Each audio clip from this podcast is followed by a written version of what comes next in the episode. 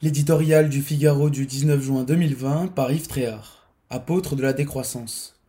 Le communisme voulait changer l'homme.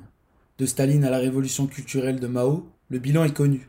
Des dizaines de millions de morts au cours du XXe siècle. L'idéal s'est perdu dans le totalitarisme. L'écologie, elle, veut sauver l'homme, mais n'est pas loin de flirter aussi avec la tyrannie pour s'imposer. C'est pourtant la grande affaire de notre temps, dont le coronavirus a souligné l'importance et l'urgence. Le monde d'après doit donc obéir à un nouvel humanisme. En contester non pas l'objectif, qui ne le partagerait, mais les moyens d'y parvenir le plus vite possible.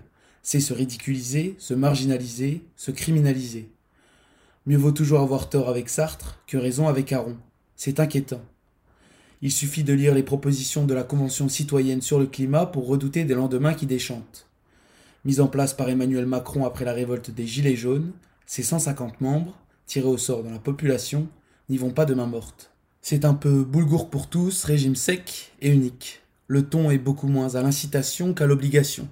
Il faut travailler moins, produire moins, consommer moins.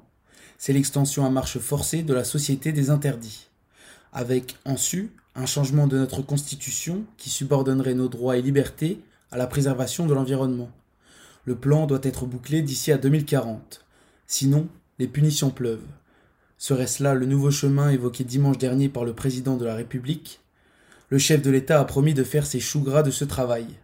Un référendum pourrait même en sortir pour montrer sa détermination à changer d'air.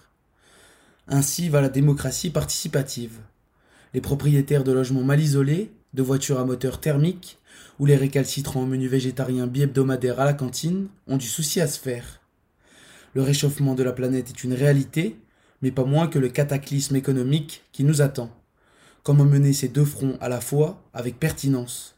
Certainement pas en écoutant les apôtres de la décroissance, qui nous conduiraient tout droit au chaos généralisé.